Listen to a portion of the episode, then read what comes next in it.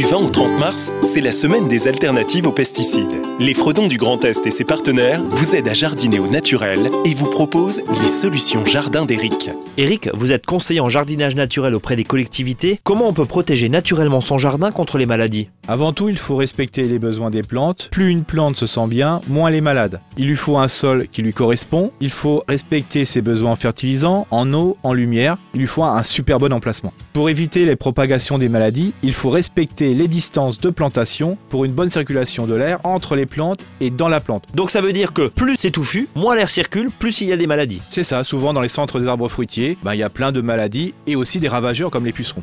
Il faut savoir aussi que certaines variétés sont moins sensibles aux maladies que d'autres. Vous avez des exemples? Les horticulteurs ont créé des variétés qui sont beaucoup plus résistantes à certaines maladies. Alors pour éviter des maladies, des solutions naturelles existent. Pour le milieu de la tomate, on peut utiliser du bicarbonate de soude, 5 grammes par litre, en y ajoutant du savon noir. On peut aussi utiliser la décoction de prêle, c'est-à-dire de faire macérer 100 grammes de plantes par litre d'eau pendant 24 heures, faire frémir pendant 20 minutes, on pulvérise pur ou dilué à 20%. Contre le blanc des courges, qu'on appelle aussi oïdium, il existe une méthode ancestrale. Il suffit de pulvériser du petit lait ou du lait dilué à 10% avec de l'eau. Merci Eric pour ces précieux conseils.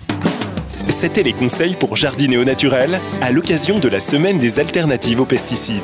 Ateliers, conférences, projections de films, retrouvez le programme complet sur sap-grandest.fr.